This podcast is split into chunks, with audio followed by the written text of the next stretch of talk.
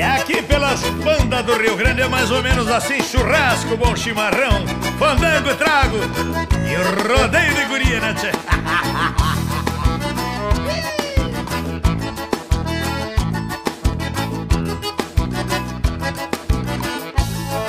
Eu sou um peão de estância, nascido lá no galpão e aprendi desde criança a honrar a tradição. Meu pai era um gaúcho, quem nunca conheceu luxo, vai viver um folgado enfim. E quando alguém perguntar. Olá, petisqueiros e petisqueiras! Sejam bem-vindos ao podcast Petiscos de História. Nós estamos entrando no nosso quinto episódio e eu sou o professor Alexander, responsável pela disciplina de História da Alimentação no curso de Gastronomia do Instituto Federal do Campus São Borja. O nosso podcast tem como objetivo fazer você perceber os alimentos e nossa história de outra forma. Esse é um projeto que envolve alunos e alunas do curso de Gastronomia do Campus São Borja. A Melissa conduzirá hoje a entrevista com alguns pitacos meus, como de sempre, né? Tem que cuidar, Melissa, não fala demais. E contamos... Não, é os dois que mais falam, né? e contamos, como sempre, com o Cleverton e o Rafael, que estarão na produção, nos auxiliando nesse processo. No episódio de hoje, nós vamos dar continuidade aos legados indígenas na nossa alimentação. Vamos falar hoje sobre a erva mate, ou Ilex paraguarienses, e seus usos na gastronomia.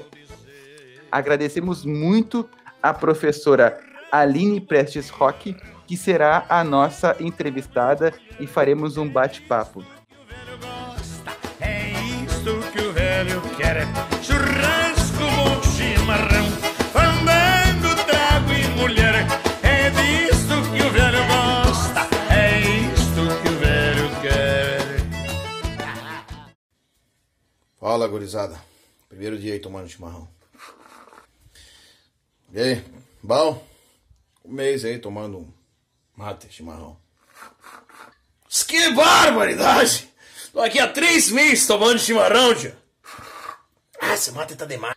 Uhuia! Nega véia, me prepara um outro mate aí.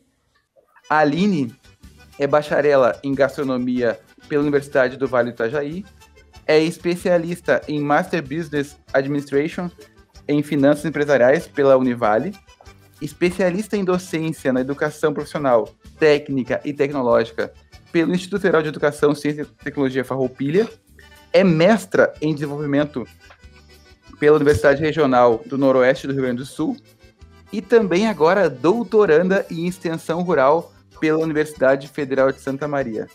Aline é docente do curso técnico em cozinha, do curso técnico uh, Proeja também, né, Aline? Sim. Do Proeja também. E do curso superior de tecnologia em gastronomia do IFAR Campus São Borja desde 2012. E antes dela falar, para eu parar de falar, é a minha amigona, queridaça, parceira para muitas e muitas coisas, uma excepcional profissional e professora. Aline, é uma honra estar contigo aqui hoje. Boa noite. Boa noite, pessoal. É uma honra, um prazer estar aqui com vocês, com esses alunos maravilhosos e com o Alexander, um profissional que eu admiro muito, muito e que me incentiva muito, e também um amigo que eu posso contar todas as horas. Fico muito feliz, muito feliz com o convite. Que bom, a recíproca é totalmente verdadeira. Mas hoje quem manda é a Melissa. Oi, Melissa, tudo bem? Oi, gente! Feliz de estar aqui. Hoje eu não vou errar o número do episódio. Se Deus quiser, igual eu errei no último, vai dar certo. e estou muito feliz. Eu comecei a gostar de história da alimentação por causa desses dois professores, porque quando eu entrei na faculdade, no primeiro dia de aula, eu ainda falei para Alexander: Alexander, eu não suporto história. Nunca gostei, a matéria que eu menos gostava na escola. Ele, não, você vai começar a gostar de história, dito e feito. Eles deram uma matéria de história da alimentação juntos, na minha turma. Fizeram até pão, como os, é, os, egípcios faziam. Eles inventaram de tudo. Aí no fim não tinha como não gostar, né? Agora é o que eu mais gosto, o que eu tô mais estudando é a história da alimentação.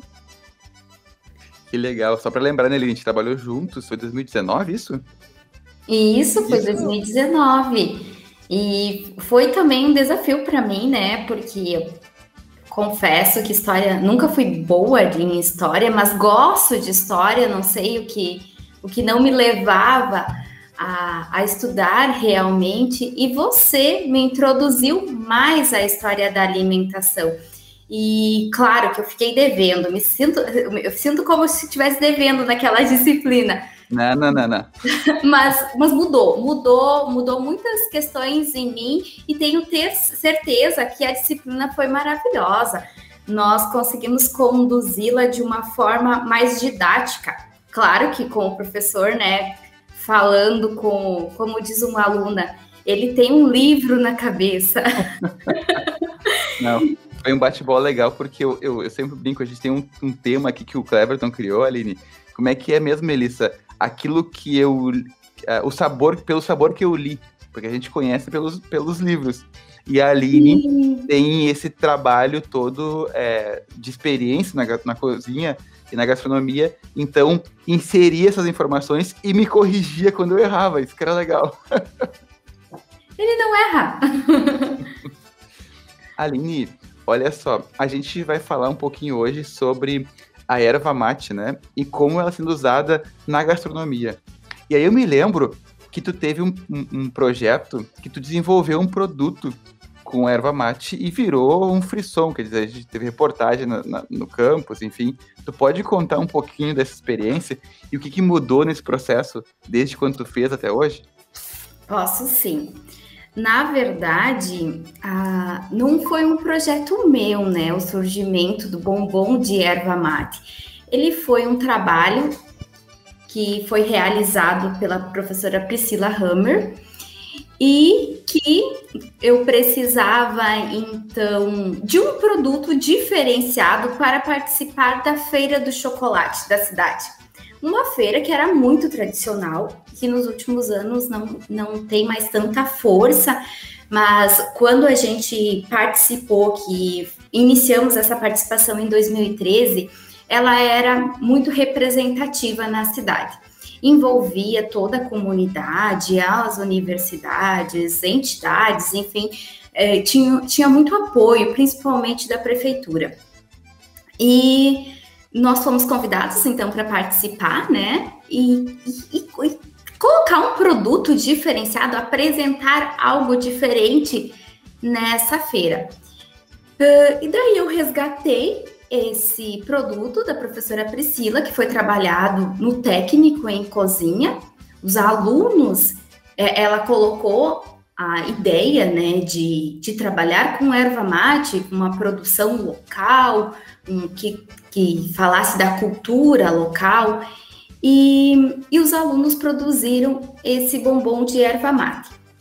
Na, durante a feira, nós, uh, além de explicarmos as técnicas de preparo com o chocolate, da infusão que nós realizávamos com a erva mate e, e com uma doçura, um creme, que na verdade era um brigadeiro, era um beijinho, uh, o, a, a comunidade ficou bem encantada com aquilo, curiosos, e acabou que a repercussão foi tão grande e nós fomos parar na RBS.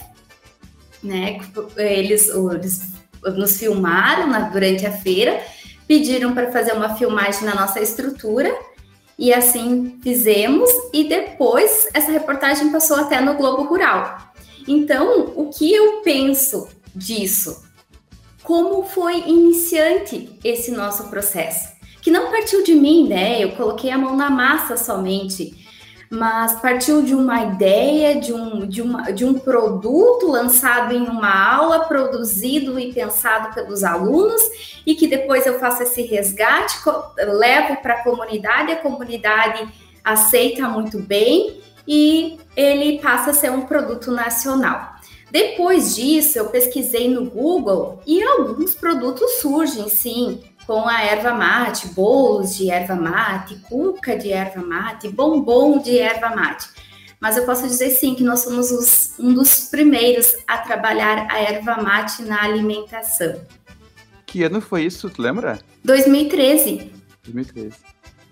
Tá, só uma, eu vou, vou ficar quieto agora, Melissa. Só assim, ó, tem alguma diferença do primeiro que tu fez posteriores em termos de preparo mesmo, Aline? Assim, ó, tu pode falar Sim. de preparo, de detalhes, porque hoje é o objetivo nosso. Muita diferença.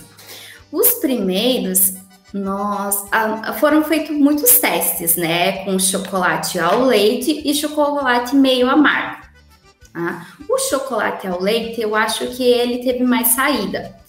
Só que nos primeiros testes, eu acho que nós tínhamos um pouquinho de medo, de receio e não deixávamos tão amarga essa esse recheio.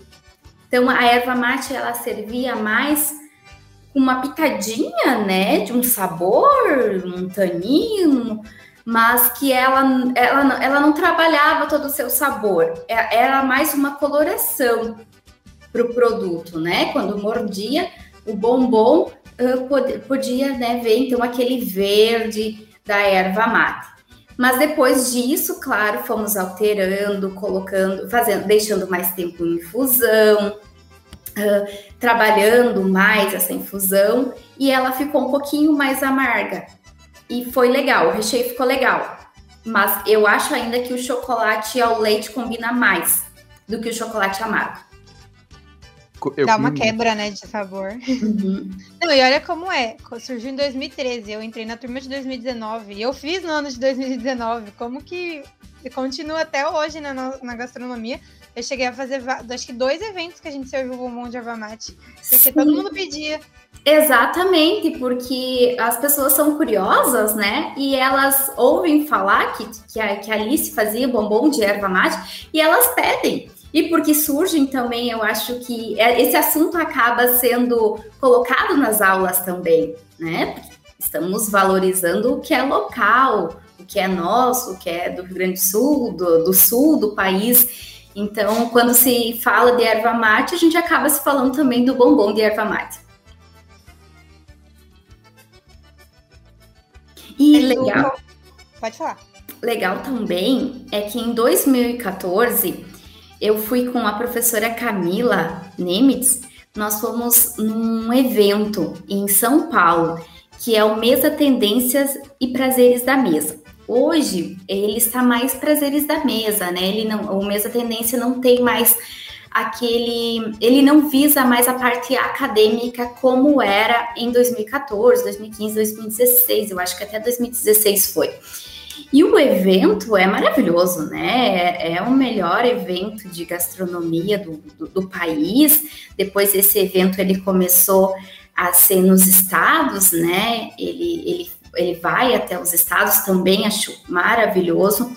Mas nesse ano de 2014 nós pudemos apresentar um trabalho sobre o bombom de erva mate, que daí nós relatávamos todas a, a, a, parte mesmo metodológica, né, o que nós pesquisamos sobre a erva mate e também essa, essa introdução desse produto na aula, né, nesse projeto e depois nessa feira de chocolate e depois como ele, ele foi trabalhado em outros momentos do, do curso, do curso técnico na época. E foi bem legal, porque as pessoas ficavam muito curiosas. E elas perguntavam, ai, não tem degustação, ai, eu tenho curiosidade, porque São Paulo, né? As pessoas já não já têm mais curiosidade da erva mate do que o comum, porque não não é do seu dia a dia, né? E quando a gente falava que a gente ia consumir, que era erva mate ainda de uma forma consumida com uma forma de doce, né? As pessoas ficavam bem curiosas. E essa curiosidade também ela pode ser visualizada no nosso meio, né? O erva mate faz parte do nosso dia a dia, da parte do, do manhã, tarde, noite, muitas vezes do, do, do gaúcho, e nós consumimos somente como, como uma bebida, né? Essa bebida que vocês já falaram tanto de que refresca, que aquece, mas que ela também pode dar outro prazer, né? Que é esse prazer de comer um doce, de comer uma preparação, um prato bem feito, porque ela sim, ela precisa ser trabalhada. Não é com qualquer ingrediente e de qualquer forma que nós vamos conseguir um sabor agradável ou um sabor instigante para o paladar. Eu né? acho que é por isso, né, que ela é, ela é tão versátil. Porque a gente vê ela com muito preconceito por ela ser amarga, mas ao mesmo tempo, às vezes, a gente não sabe como colocar amargor num prato, numa receita. E ela é uma ótima, tipo, ela é uma ótima ajuda pra gente achar um amargor, às vezes um defumado. Então, além dela, é, às vezes é bom pra gente abrir nossa mente, né? E ver, porque igual eu tava até comentando em um dos podcasts, a gente vê bastante que o, no Japão eles têm o matcha, né? que é muito. Tem tudo, tem Kit Kat. E por que, que a erva mate não poderia ser? Também é uma, é uma erva. Então, assim, é questão da gente aprender a abrir a mente, né? E tentar colocar no, nos pratos e na gastronomia e tudo mais. É, precisamos inovar, né? Uma inovação. Quando a gente pensa em inovação, a gente pensa, oh, é tecnologia, é coisa de outro mundo. Mas não, é uma coisa que ela não era feita num local, ou o que, o que pode ser inovação para mim não é inovação para Melissa, né? Que ela já passou por isso. Mas no caso, é um destaque à cultura local, ao nosso, é um movimento de olhar para o nosso território também, né? Olhar para esses produtos e dizer e, pensar o que, que eu posso que que eu, como que eu posso estar destacando esse produto? E hoje, Melissa, o que, que eu percebo, Melissa e Alexander, que uh, a erva mate ela é novidade e que, as, que os chefes de cozinha, principalmente os chefes do sul, né, eles estão voltados a esse produto. Se vocês observarem no Instagram, se vocês seguem chefes famosos, de vez em quando aparece uma receita com erva mate. E nós falamos aqui de doce, mas ela também está sendo trabalhada em salgados, né, em produções salgadas, em pratos sofisticados. E nessa pesquisa que eu fiz, a primeira vez que aparece é 2015. Eu não sei se a Melissa fez uma pesquisa diferente, se, se antes aparece erva mate na, na, Não, eu acho que é bem recente. Aparece, mas apareceu uma coisa. Peraí, só um pouquinho. Popularmente, entre o, os chefes de cozinha, acho que ela começou em 2015. Sim, e o que eu acho é que também ela era vista como a, é, a flor, é, a folha da erva mate, as propriedades da erva mate, mas nunca a gastronomia da erva mate, entendeu? Exatamente. No máximo a bebida ou a cuia, como que era, mas nunca como a gastronomia, é o que você falou. Agora que a gente está aprendendo a olhar ela com esse outro olhar. E é uma coisa boa, porque igual você falou, é gastronomia local. E gastronomia local a gente incentiva e ao mesmo tempo a gente traz recursos financeiros, a gente começa a movimentar essa cidade, fomenta ali o, o local e às vezes é para divulgar, às vezes a gente acha uma nova alternativa de renda para a sociedade, para aquela população, de algo que a gente consome todo dia e nem se deu conta que era tão importante. É um novo empreendimento, um novo produto no mercado, né? E, o, e nessas pesquisas que eu fiz, né, para poder participar aqui do podcast, uh, o, o chefe conhecido por nós, o chefe Alex Atala, ele traz um, um molho que ele, que ele faz uma substituição. Ele faz uma substituição do estragão por er, erva mate, que é no, no molho Bernardes né? É um molho da alta gastro, da gastronomia clássica, na verdade, né? E esse molho ele leva bastante gordura, porque ele, a base dele é manteiga. É como se fosse um molho maionese, vamos popularizar aqui, vamos, é como se fosse um molho maionese, mas ele é, é num banho-maria também, realizado, e, com, e a gordura dele é manteiga. Esse molho é sabor muito saboroso, combina com muitos pratos, combina com peixe, combina com carne, e o que eu achei mais interessante, porque nas minhas pesquisas lá em 2013, 2014, ela, eu não cheguei, até porque eu acho que se falava tão pouco de erva mate na gastronomia, a gente, o que a gente encontrava nos artigos científicos eram as propriedades, né? Era o valor nutricional, então as, essas tabelinhas de nutrição, mas não as características gastronômicas e como utilizar essa erva mate. Então, agora já já tem já se tem pesquisa, né? Já tem se tem testes da, dessa erva mate e se sabe que elas, que elas, que a erva mate possui notas herbais, né, taninos e o próprio amargor e ele, ela tem uma predominância do retrogosto. Então, mesmo você trabalhando com a erva mate com gordura, né, que, que no caso da manteiga, ou você trabalhando com o chocolate, você vai conseguir exaltar também as características do outro produto e da erva mate, né? Fazendo essa combinação perfeita. E essa predominância do retrogosto, ela não atrapalha os demais ingredientes. Então, ela, é, ela está sim sendo um produto versátil. Nós só precisamos estudar um pouquinho mais, compreender um pouquinho mais é, essas características da erva mate e incluir ela mais no, no nosso dia a dia. E eu acho que uma coisa parecida com ela seria o vinho, se a gente pensar em retrogosto, tanino. Exato. As mesmas propriedades. É Amargor. lidar, exatamente. Então, Amargor. E a gente não tem preconceito com vinho, pelo contrário, ele é base de molho, ele é tudo. Então por que, que a gente não pode aprender a olhar a erva mate desse jeito, entendeu? É as mesmas coisas praticamente. É, e o processo de, de você trabalhar com vinho é você aprender, né? Você vai aprender na literatura e também na degustação. Certo, professor Alexander? Sim, sim, é a melhor parte. É, o professor gosta bastante e entende de vinho, gente.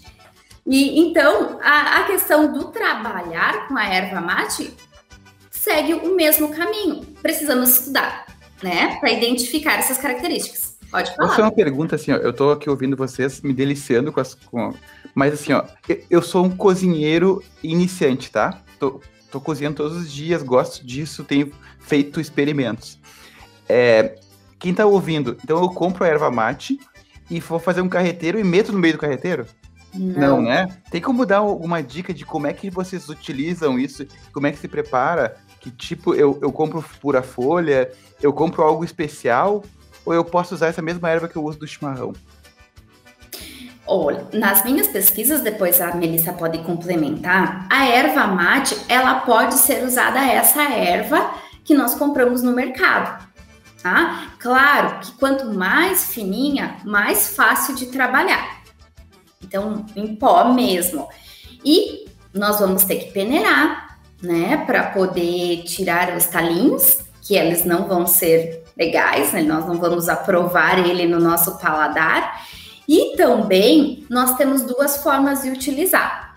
Essa forma em pó, para finalizar um prato, mas também para dar esse aroma, é, essa coloração, é, o sabor do amargo num prato, ou fazer a infusão, que essa infusão ela pode ser com água quente, só que lembrando é água quente, não é água fervendo, né? Como vocês já colocaram no, no primeiro podcast, então isso é importante, até 70, 75 graus.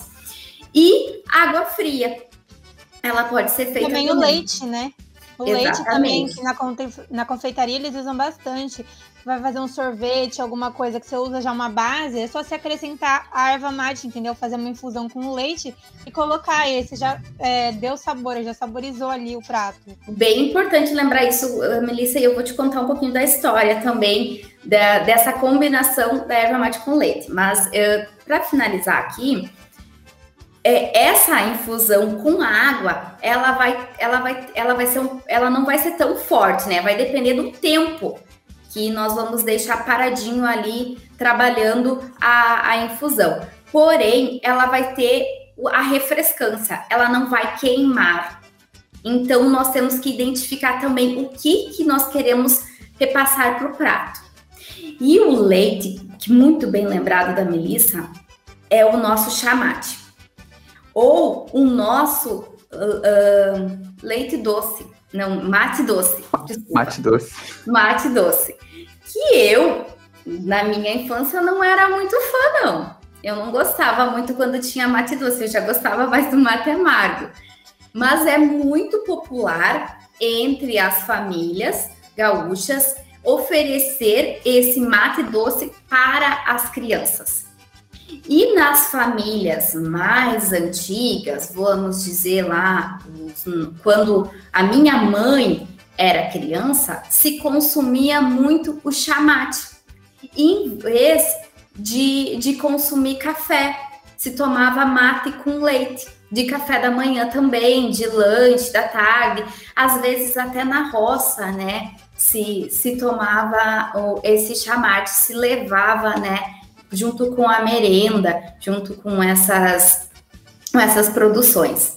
Então, isso é importante de se colocar, que foi muito consumido no passado, né? E que algumas famílias resgatam de vez em quando. Isso é legal. Eu, eu sabe que eu nunca tomei chamate, na verdade, eu comentava no outro assim, nunca tomamos chamate. Eu tomei quando fui pro quartel, que eles servem no quartel como suco, como refresco, enfim, para gelado. Gelado, né? Eu sempre tomei quente. Acompanhando a comida. É, e, mas é interessante isso, a Melissa comentando comigo também que em São Paulo, eles tomam, né, Melissa, todos os dias chamate. Sim, mais que café. igual eu falei. Lá a gente tem o cafezinho e o chá. É sempre os dois, é sempre mate. Dificilmente algum outro chá. A maioria das vezes a erva é um mate. Hum. Mas então a gente, a gente pode usar então a erva, essa que a gente faz chimarrão, né? Usar ela normal, com infusão quente ou fria, e, e ou infusão quente fria, e ainda o chamate. Então a gente tem possibilidade. Sim, mas o que eu lembro da minha infância era uma, uh, leite com, uma, com erva. Pois é, eu tomava esse chimarrão, o mate doce, né? Que a gente tomava, que, que era com erva cidreira, ou capim cidró, que a gente chama aqui, não sei como é que era. Uhum. Hortelã? Hortelã, e era um açúcar caramelado no fundo, que a minha avó jogava ainda um, uma brasa dentro, tipo um carvão do fogão uhum. a lenha ali dentro, e jogava o leite em cima e subia uma fumaceira, um cheiro maravilhoso na casa. E, e Alexander, essa técnica, ela foi resgatada, acho que a Melissa, né, que passou o artigo para mim, para se fazer depois um doce de leite na confeitaria, na alta confeitaria. Pode falar, Eles Melissa. usam erva mate, exatamente, era isso mesmo que eu ia falar. Eles usam essa técnica que você acabou de falar em restaurantes de alta gastronomia com essa técnica eles fazem o doce de leite e eles fazem com erva mate e com essa técnica que você passou. Qual é técnica? Não sei o que é técnica, explica aí. O que você acabou de explicar? De colocar o carvão lá na brasa, direto no leite.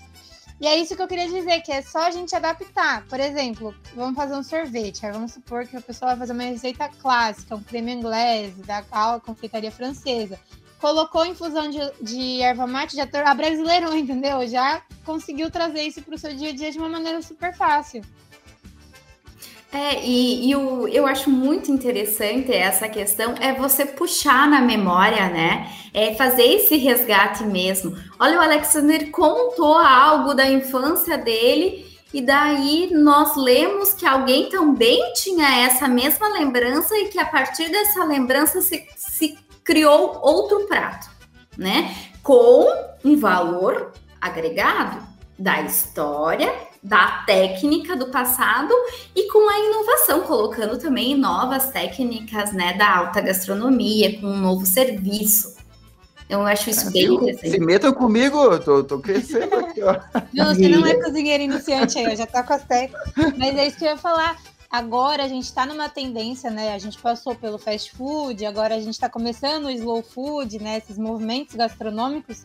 E agora a gente está percebendo que essa cultura, é, valorização de cultura, valorização de comida local, está muito forte. Então, ao mesmo tempo que você vai estar tá resgatando uma memória, você vai estar tá tra trazendo uma tendência de mercado, que vai estar tá, é, agregando valor ali no seu prato, entendeu? Vai ser muito mais que um prato, vai ter uma história por trás, é todo um contexto.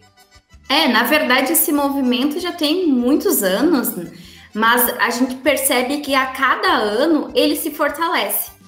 Então, apesar de surgirem tantas tecnologias, nós estamos voltando às origens, buscando isso.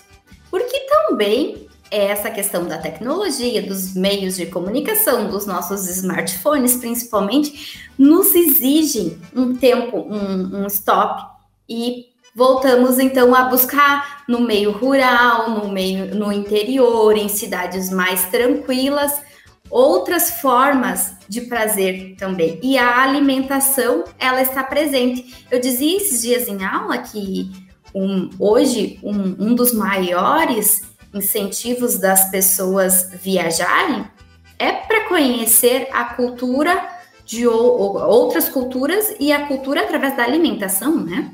É, se a gente pensar no mais renomado prêmio da gastronomia, que muita gente deve ouvir pelo Masterchef, que é o Michelin, né? Falar, ah, eu tenho três estrelas Michelin. Como é que surgiu esse, esse, essa grande premiação? Começou com uma, uma marca de pneu que queria que as pessoas viajassem. Como que ela ia falar isso? Ela ia indicar restaurantes para, ah, vale a pena você parar ali? Aí eles iam lá e colocavam. E assim surgiu o maior guia de gastronomia do mundo. Então é isso que eu falo, as pessoas estão interessadas na cultura, na gastronomia. É isso que é o legal, as pessoas se movimentam, saem da sua casa para experimentar uma nova cultura, né? Experimentar uma nova comida. E sabe que eu lembrei disso falando agora, a, gente, a Melissa também trabalha comigo numa disciplina de turismo, que é patrimônio, história, história e patrimônio cultural, e a gente falava da Semana da Arte Moderna, de 1922, que foi tão importante porque ela buscou essas origens, né? É, a gente fala da antropofagia no sentido de é, é, é, comer aquilo que vem de fora, quer dizer, mastigar aquilo que vem de fora, respeitando o que nós temos aqui dentro. E eu percebo na gastronomia, não sei se eu estou certo nisso, mas uma busca desses valores. É, então a Tal tem buscado é, insumos indígenas. O Rafael comentou na última fala aqui e o Cleberton daquela é, aquela formiga que tem um sabor de capim-limão, né, que eles uhum. utilizam, e que são produtos consumidos há um bom tempo pelos nossos é, é, indígenas aqui. A Melissa trouxe um, um restaurante à base de mandioca também, acho que é São Paulo, né? Que eu tem, enfim. É o da Helena Riso, que é a nossa chefe que tem é, estrelas Michelin, a única chefe, já foi considerada uma das maiores chefes do mundo nesses, nesses eventos né, de gastronomia, que o nome do restaurante dela é Mani, que é da mandioca, do nosso primeiro episódio. A base dela é cultura indígena e valorização dessa parte. Então é isso que eu falo, ela conseguiu conciliar a alta gastronomia e a nossa história. É igual o Alexander falou agora da Semana da Arte Moderna, foi em 1922, a gente está em 2021, passou mil anos e a gente ainda está em busca... 100 anos. 100 anos, é. A gente ainda está em busca dessa, dessa valorização e desse resgate. E eu acho que um pouco do podcast também, Aline, nesse, nesse primeiro momento, é, é valorizar isso, entende? É uhum. reconhecer uhum. os nossos insumos, as nossas técnicas e as informações culturais que são nos repassadas e foram transformadas, mas com base nessas culturas é, indígenas, Guarani, Caigangue, né, especialmente aqui do Sul, é, reconhecer isso, valorizar isso e mostrar para as pessoas que o que a gente tem hoje como identidade, tanto gaúcha, paulista ou brasileira, está calcada em cima dessas informações culturais dos nossos antepassados. Não dá para negar isso, a gente brinca. Não. Nós não somos italianos, alemães, japoneses, não, a gente tem a nossa, o nosso pé no indígena, no, nos africanos que vieram para cá e depois sim em várias outras culturas que foram se agregando. Sim, os povos nativos, né?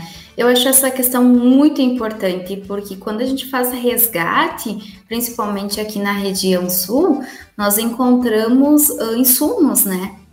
Dos povos nativos, nós não conseguimos encontrar produções, mas elas estão inseridas nas outras etnias. Porque as, as etnias chegaram aqui e elas tiveram que modificar também seus costumes. Elas passaram que era o, o, o que podiam, né? Uh, uh, trabalharam o que, o que podiam com os insumos daqui, mas elas aprenderam muito com, com o que tinha né? E com certeza com as técnicas também. Mas infelizmente nós não temos muitos registros sobre isso. E sobre o que a gente estava falando, é, eu não sei, é uma pergunta para a Aline. Eu acho que a chamate, a erva mate, o mate, enfim, ele traz muita questão da comensalidade, né? Que é o, você, além de comer, você aquele social, aquele convívio. E eu acho que se a gente trazer é, a erva mate para os pratos, pro, tipo, por exemplo, vamos supor que um prato lá faz um, um restaurante faz um prato de erva mate, uma família comemora um aniversário ali, virou registrado, entendeu? Vai ser o prato da família, por exemplo. E aí você começa a criar uma nova cultura de comensalidade para algo que é muito importante para a cultura do Rio Grande do Sul. Então é tipo assim, eu não sei, minha pergunta é para a Aline. Você vê que a erva mate na comida ela poderia trazer essa ampliar essa questão de comercialidade, porque ela já é muito esse ato de você se unir, de você estar tá ali e dividir esse momento. Eu acho que, não sei, né? Na sua opinião, se isso traz na gastronomia, pode ajudar a aumentar isso. Ai, Melissa, que pergunta difícil. Eu não sei se dessa forma. Eu acho que dessa forma ela desperta a curiosidade das famílias. E com certeza, toda vez que a gente que temos bebidas ou comida e, e família reunida, amigos reuni, reunidos, né?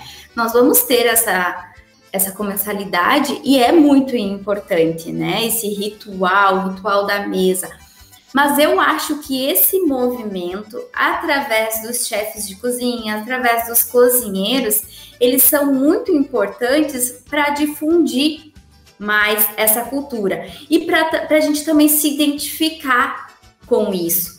Porque não adianta eu dizer que na minha família agora se faz o bolo de erva mate. Não, a gente, nós temos que nos perceber parte daquela cultura e dizer assim, sim, na minha família o bolo de erva mate representa a, a cultura, a, o nosso convívio, o nosso, o, um processo nosso de, de alimentação.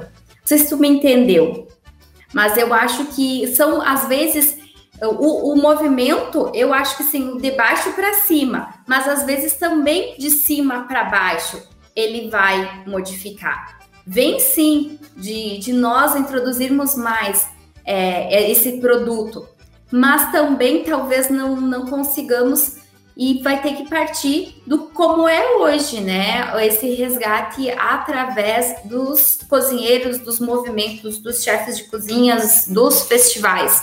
Como, por exemplo, nós já tivemos aqui na cidade o Festival da, Internacional da Cozinha Missioneira, né? Que uh, por três, três anos, né? Foi 2014, 2016, 2018.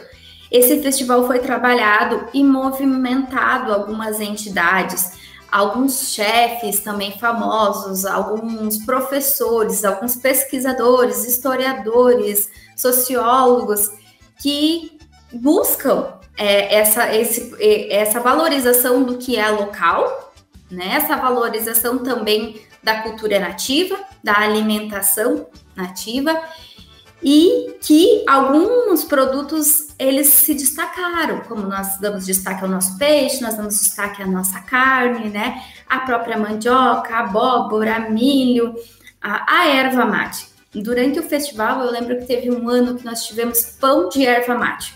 O pão ficou lindo, maravilhoso. Deu um toque especial para a mesa. Nós tivemos bolo de erva mate, tivemos molho de erva mate também, que o molho ele vinha compondo essa acidez, ele, tra ele trazia um amargor para o prato e combinou perfeitamente. Então, eu acho que através desses movimentos, nós podemos modificar um pouco esse olhar para o produto erva mate. E eu, eu que vim de fora, turista em São Borja, eu acho que vocês conseguiram fazer isso que você falou, que é da, da gente, como pesquisador, trazer esse questionamento para a sociedade. Porque quando eu cheguei em 2019, eu cheguei a ouvir falar do, do festival, o pessoal ansioso para acontecer o próximo, eles comentando, mesmo já tendo se passado um ano. E eu acredito, né? Se não fosse a pandemia e a gente tivesse conseguido fazer, eu acho que ele estaria maior ainda, porque as pessoas gostaram e se adaptaram a esse estilo de trazer um pouco de ciência com cozinha. Então eu acho que vocês chegaram e acho que é esse ponto que é o que a gente está querendo debater hoje, que é como que a alta gastronomia, ou a, os, os cozinheiros em geral, podem valorizar a sua cultura e, e mostrar para a população que é, tem outras alternativas, né? Eu acho que esse festival é um exemplo brilhante de como a gente pode fazer isso.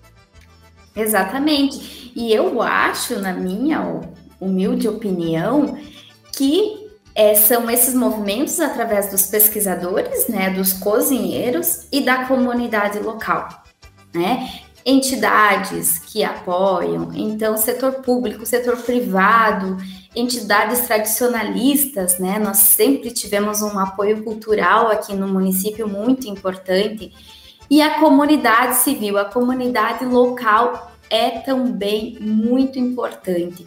Então, se, se essas pessoas estiverem envolvidas, se essas pessoas compreenderem e se identificarem, com, com a temática, com o que está se discutindo, quando elas se sentirem pertencentes àquilo e apoiarem e valorizarem e buscarem, né, entender e difundir isso, eu acho que tem uma modificação, né, no, no jeito de pensarem nesse olhar para esse novo, o novo produto. Uh, e também, né, as pessoas que produzem esse alimento. Então, quando a gente trabalha nesses movimentos ou nesses festivais, sempre se valoriza o pequeno agricultor. Então, aquele que está produzindo lá um alimento uh, justo, né? Que nós chamamos de alimento justo, que não tem agrotóxico, né? Que, que, é, que ele vai ter um mercado, e principalmente o mercado vai ser local, ele não tem não, ele não visa só exportar, ele não visa o público externo, mas ele visa também um, produto, um público local. Isso eu acho bem importante. E, e, o Festival Binacional de Enogastronomia, que você participou já, né, Melissa? Ele também é importante para isso. Tá? Aqui no estado, nós já fomos em diversas oportunidades lá para Santana do Livramento e para Ribeira, onde o festival acontece. Então, ele é binacional, porque ele vai acontecer nos dois países, né? E ele busca é, exaltar também a cultura local. E lá também aparece erva mate, porque a erva mate também faz parte da cultura lá de Santana do Livramento, é Rio Grande do Sul, é região sul, né? Então, acho isso bem importante.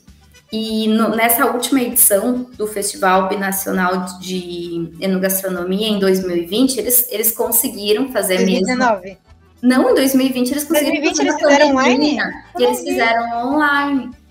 Nossa. E, e o que foi interessante é que o molho Bernardes apareceu lá no Caramba. festival. Então, eu, na, nas minhas pesquisas de hoje, só num, num, num Google ali, uns quatro chefes estão fazendo. fazendo. Olha só, é uma nova, uma nova forma de apresentar esse molho. Né? Então ele não ficou no local, ele está, ele está sendo difundido. E eu acho, nesse evento, né? Eu fui em 2019, foi a última, a última vez que a gente teve presencial até agora. E, nossa, para mim era uma realidade assim, é lindo o festival, né? Porque eles ali você, eles fazem receitas, eles chamam chefes das, dos dois países para fazerem receitas dos produtores com os ingredientes dos produtores que os produtores vendem ali para você se você quiser. E ao mesmo tempo você tem um contato direto com os chefes, eles explicam como eles fazem, o porquê eles fazem. E é muito engraçado, porque eu conheci o Marcos Live, né? A gente parou para tietar, tirar foto e tudo mais. E aí, quando a gente falava que era do IFE, a primeira coisa que ele lembrava era do Festival da Cozinha Missioneira que ele foi convidado, ele ficou sabendo. E é igual eu falo, como é importante, mesmo ele é um chefe super famoso no Brasil, América Latina, como ele lembrava a gente só por causa desse, entendeu? Por causa desse festival, a gente movimentou e a gente ficou reconhecido.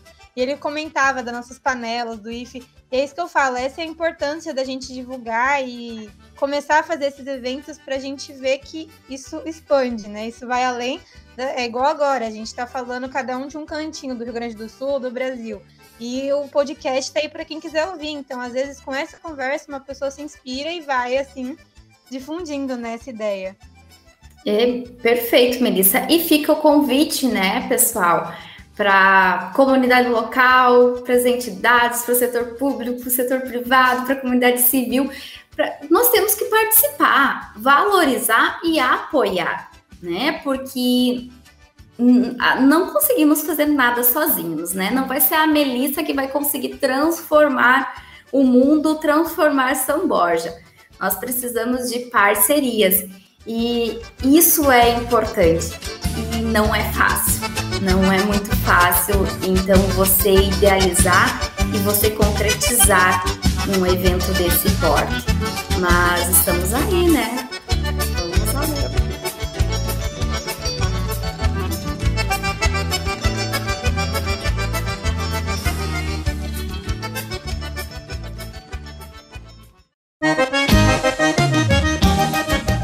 O que, o que, é engraçado disso é ficar pensando, eu tava, tô acompanhando agora, tô virando mais moderninho, né?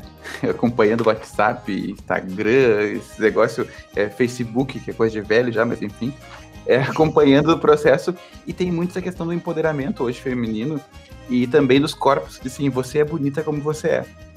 E eu acho que um pouco do que a gente fala, Aline, para a cidade é o seguinte, ó, o que vocês produzem é muito legal. Valorizem seus produtos, né? Tenham orgulho disso e transformem. Só tem um detalhe, que eu acho que esse que é o, que é o mais complexo, que na gastronomia, pelo que vocês fazem, além de dizer que aquele produto é bom e que ele é valorizado, vocês dizem, bom, mas também dá para fazer de tal forma, de tal maneira, com tal técnica. Então, assim, aí tem que romper também a ideia de que é, não é só o tradicional, a gente pode inovar, a gente pode criar em cima disso. Eu me lembro que quando a gente fazia, a Aline foi sempre uma grande parceira para fazer os nossos é, nossas festas que sempre tinha algum tipo de degustação. Sempre, sempre usava a gastronomia como um, um chamariz, né? uma isca realmente para as pessoas pararem ali e ouvirem a mensagem através também da comida. E o pessoal diz, ah, mas não tem churrasco, não tem carne, lembra que era muita questão da carne, uhum. carne. Hoje se perdeu um pouco disso. Mas no início parecia que ao não ter carne em alguma coisa, não era algo regional, algo que lembrava São Borja. E então, assim, demorou um pouco, né, Aline? Mas a gente é. foi quebrando isso. Até um gosto local, né? Porque a carne, então, aqui é muito presente, em abundância.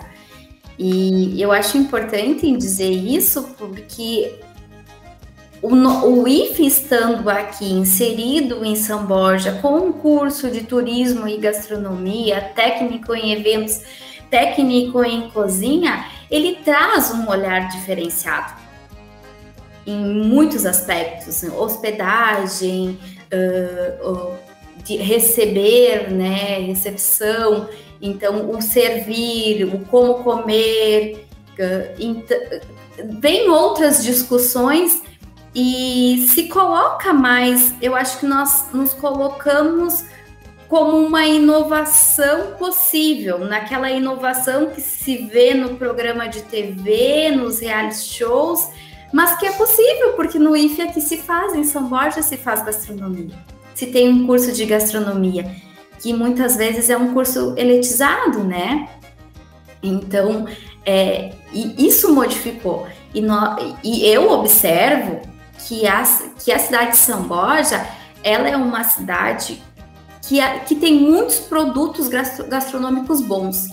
Nós temos bons restaurantes, bons bares, bares, né? Então, é, eu fico feliz quando eu observo isso ou quando eu recebo alguma pessoa, amigos, familiares que vêm me visitar e eu levo para conhecer São Borja e para degustar a comida de São Borja e eles saem felizes, elogiando a cidade, elogiando o atendimento.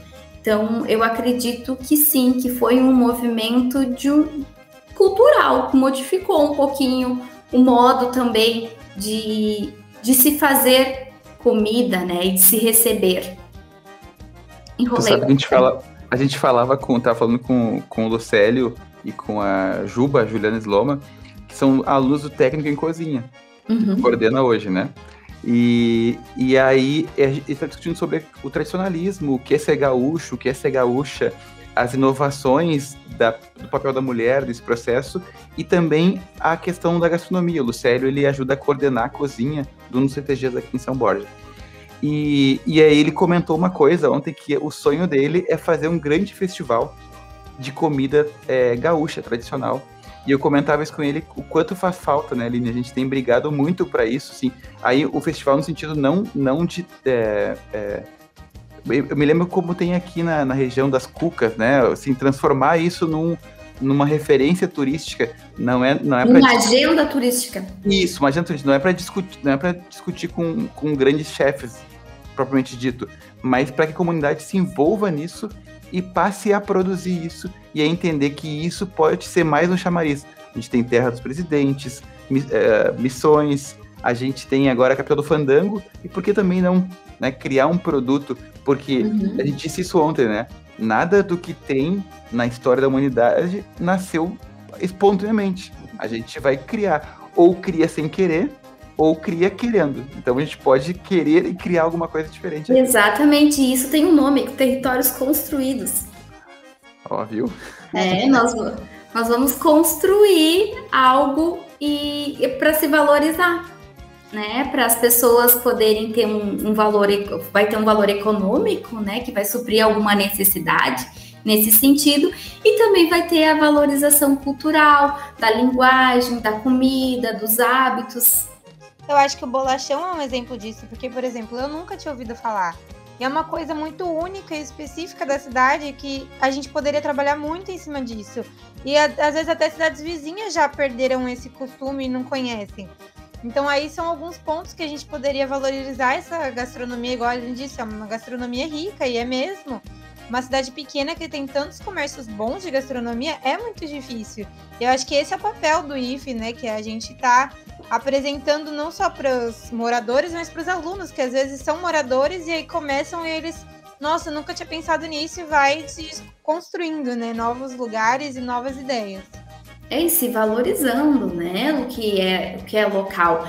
E essa, esse valorizar não adianta a Melissa e o Alexandre dizer que tem que valorizar o bolachão, que olha, é um produto que só encontra aqui.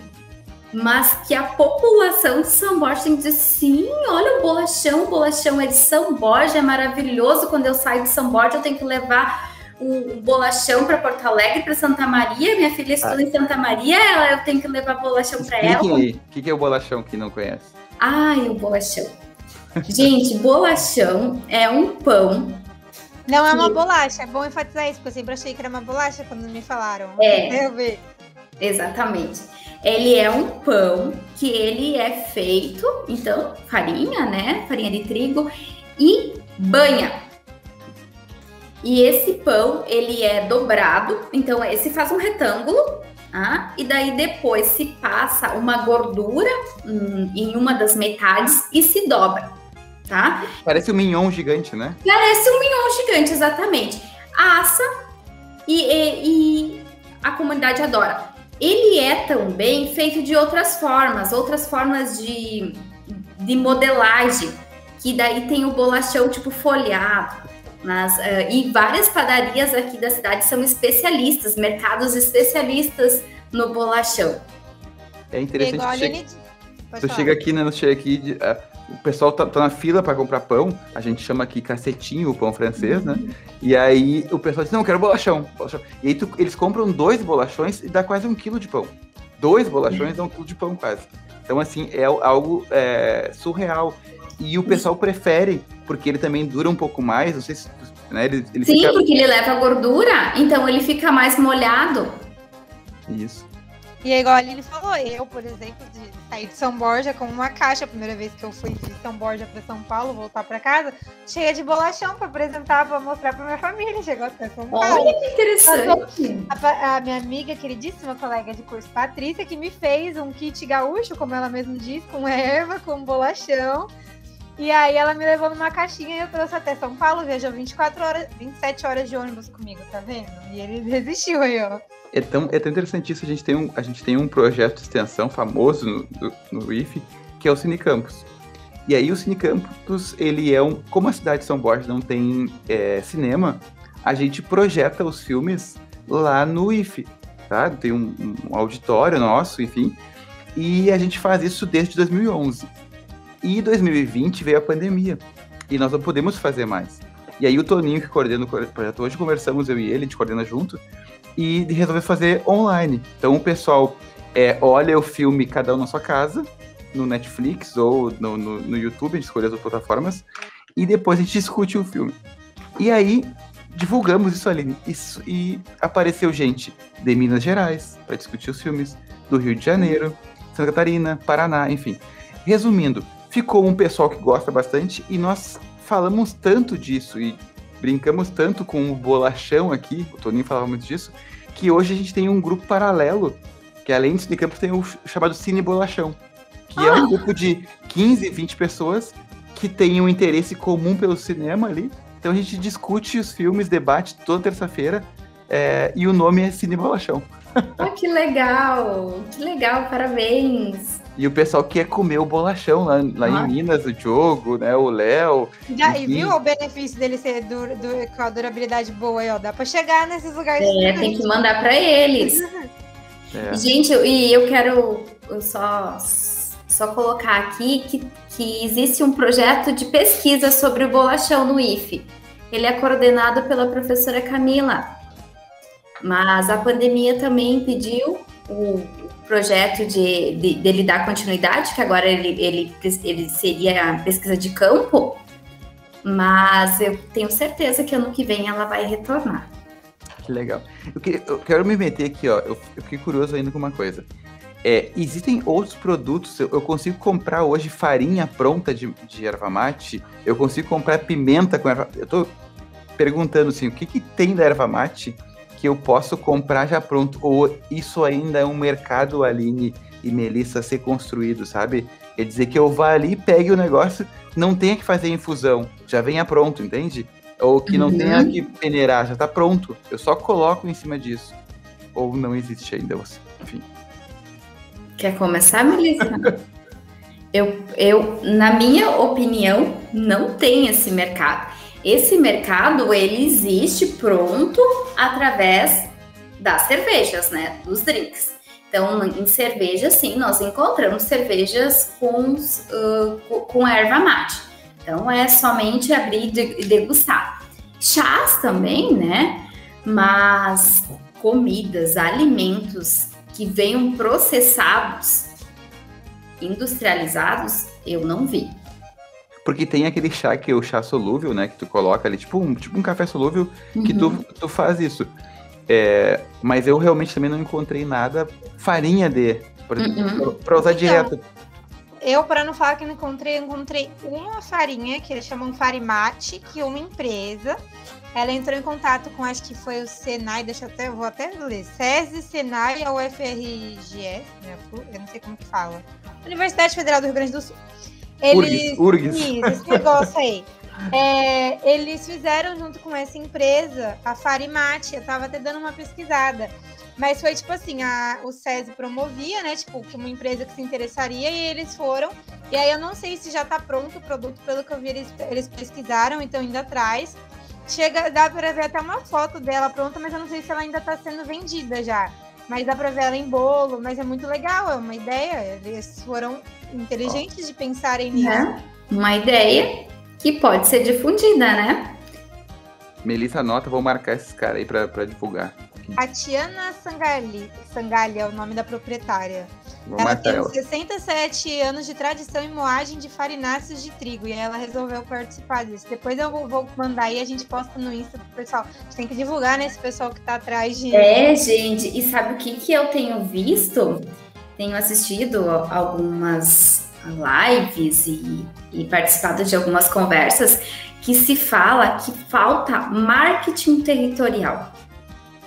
Né? O que, que, seria isso? Ele seria diferente do marketing, né, que a gente conhece, o marketing uh, tradicional, mas um marketing que também o, esses produtos, para eles serem valorizados, eles precisam ser apresentados. Né? E, e, a, e principalmente o pequeno produtor, o produtor local, ele faz pouco isso ele não demonstra nem para sua localidade e nem para o exterior o seu produto e não e ele não agrega valor a ele. São poucas as pessoas que conhecem. Então, se vende muito mal esse produto. E o marketing territorial, ele precisa ser empregado. E eu acredito que estudos desse desenvolvimento, eles devem ser ampliados. Porque a gente tem que pensar que como vender a feira, como vender o festival e como vender a farinha de erva mate de um vai ser um pequeno produtor com certeza. Ah, que legal isso. Eu, eu, só queria dar uma dica também que a gente acabou encontrando. Tem um documentário, se você já viu, Aline, é Ilex em Busca do Sabor, que uhum. é da Travel Brasil, que ela, ela, eu tava zapeando aqui na Sky e acabei encontrando. E tá disponível no YouTube, a gente pode acessar. Bem interessante, falando sobre essas possibilidades de trabalho com a erva mate. E um dos episódios é sobre alimentação. E aí, produção de bolos, enfim, coisas que algumas famílias vêm fazendo é, em casa, não como não para vender mesmo, mas que tem ganhado um destaque especial. Foi bem legal isso. Legal, muito legal. Vou assistir. Não conheço, mas vou assistir. A gente está chegando ao final, eu sou sempre o chato que tenho que dizer isso, e foi muito legal, passou que foi um.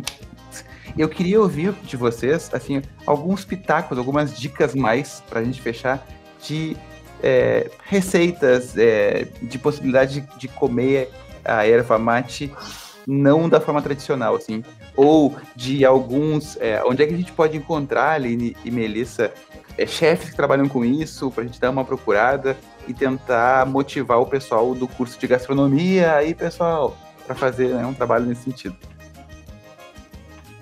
Eu posso começar então? Eu acho que encontrar chefes que estão trabalhando com isso seriam os chefes gaúchos e os chefes paranaenses. Eu acho que eles estão mais envolvidos com essa questão de produção eh, gastronômica com o produto erva mate.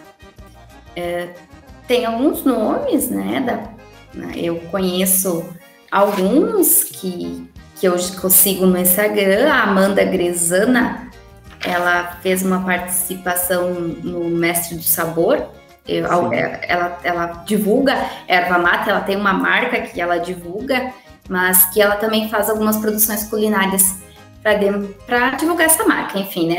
É marketing da marca. E daí um outro chefe que é paranense é o Lenin Palhano. Maria. E a Rosane Radek.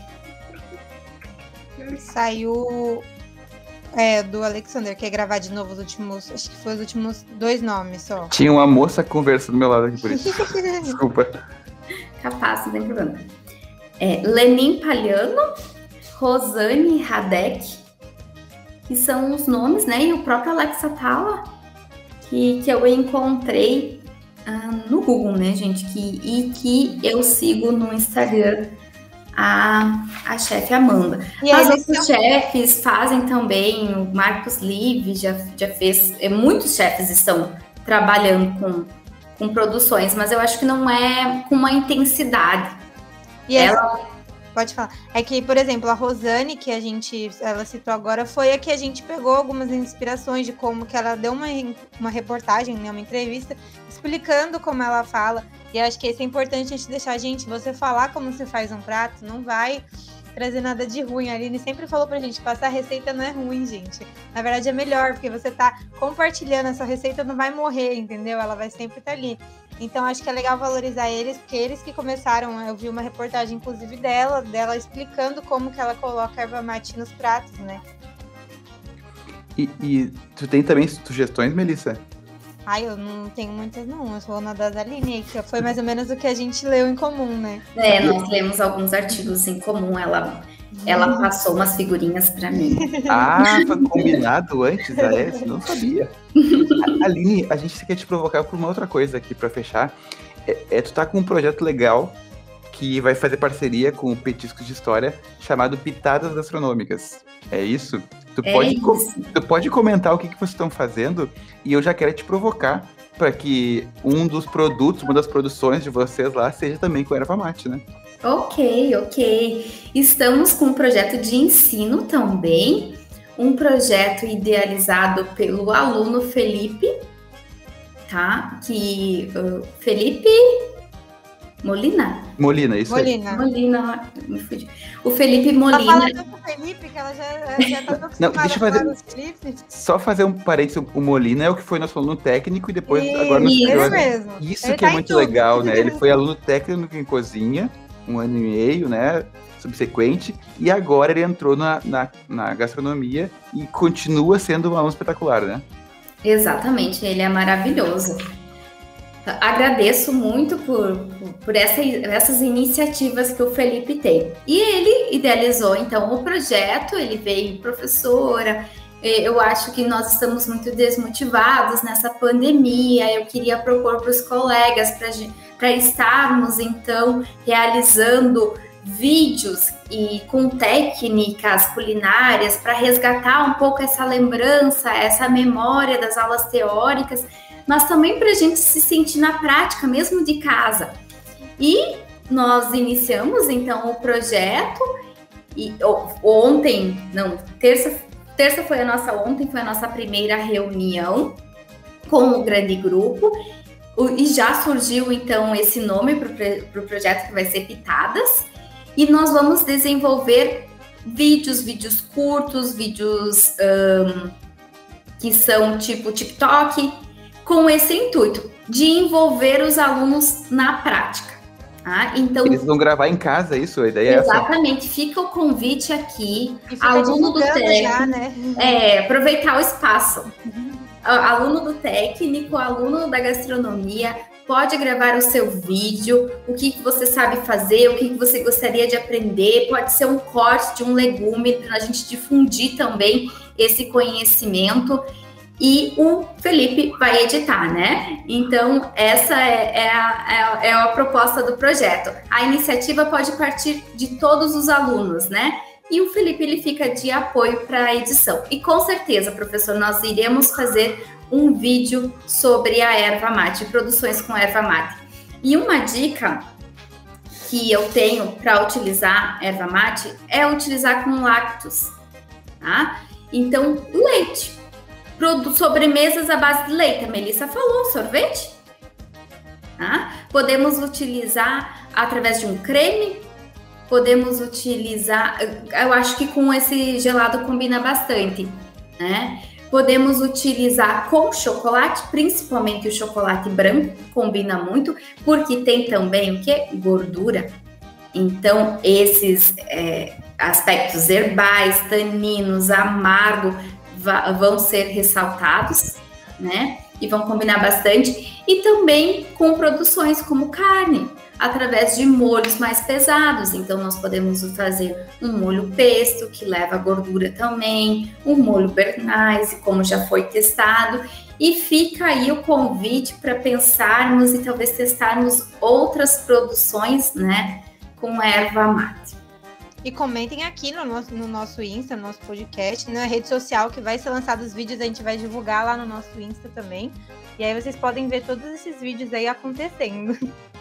E nunca esquecendo né, que isso tudo é tecnologia é, desenvolvida pelos indígenas, pelos povos é, iniciais aqui do Brasil, a quem a gente deve muito, e o objetivo do projeto tem essa relação nesse momento, que é homenagear e, e resgatar o, o, papel deles nesse processo, mas que a cultura ela é viva, né, então ela vem sendo agregada, mudada, alterada com tudo isso que a gente vem fazendo. E eu lembrei de uma coisa que o Rafael comentou, a lenda da, da, da erva mate. Uhum. E aí a Melissa comentou que a erva mate é companheira. E é bem isso, né? A erva mate, ela foi criada, foi inventada, segundo a lenda, para acompanhar o pai da Kaa e deixar que ela pudesse né, viver a sua vida. Então, o pai nunca se sentiria sozinho, porque teria sempre a erva mate, que é uma, uma história belíssima, linda de ser uhum. contada e que o Rafael muito bem falou pra gente aqui. Querem deixar o, o último recado final pra gente poder fechar? Beijo pra mãe, beijo pro pai, beijo pra quem? Eu quero agradecer.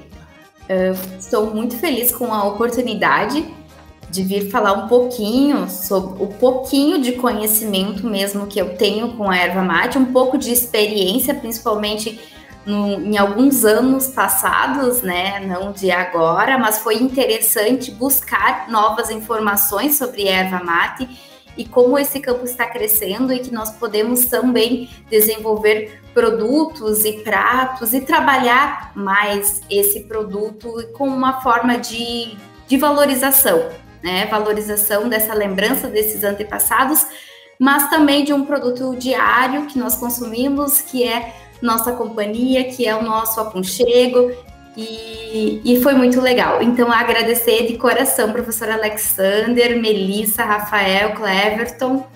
E desculpa alguma coisa, né? Se a me atrapalhei nas, nas palavras, mas foi muito bom. Adorei a noite.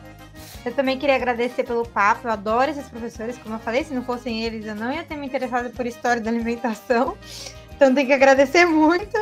E você aqui sempre vai pedir, você é blogueira, e falar, gente, sigam a gente no nosso Instagram, no nosso Facebook, agora a gente fez. Sigam o Pitadas, a gente vai divulgar lá, então que vocês acompanhem um pouquinho. É bom que são coisas rápidas e fáceis que vocês podem ver no dia a dia aí de vocês e aprender um pouquinho em um minuto aí com vídeos do TikTok da vida e aprender bastante. A gente tem visto na linha também que o podcast não tinha esse objetivo inicial, mas que está divulgando uma quantidade incrível de projetos. A gente está agregando, né, trabalhando em conjunto, porque é, o objetivo é esse. O, o IF veio para a cidade para promover a cidade, promover a cultura daqui, mas também para trazer gente fora, como a Melissa que está aqui, o Rafael hoje, e tantos outros que engrandecem é, esse IF. Eu fiquei muito grato por te ter aqui, Eline. Tomara que tu volte muitas vezes. Tá? A gente tem que trabalhar muito com teu, teu, teu mestrado, foi legal, é, tuas experiências de cozinha.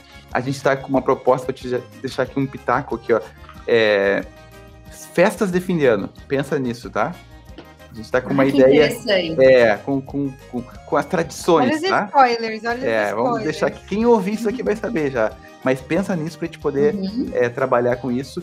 E a ideia é que vocês também possam falar das sugestões e a gente agregar a isso tudo. Obrigadão a Melissa, ao Rafael e ao Cleberton. E beijos, até o próximo Petiscos de História. Tchau! Tchau, tchau.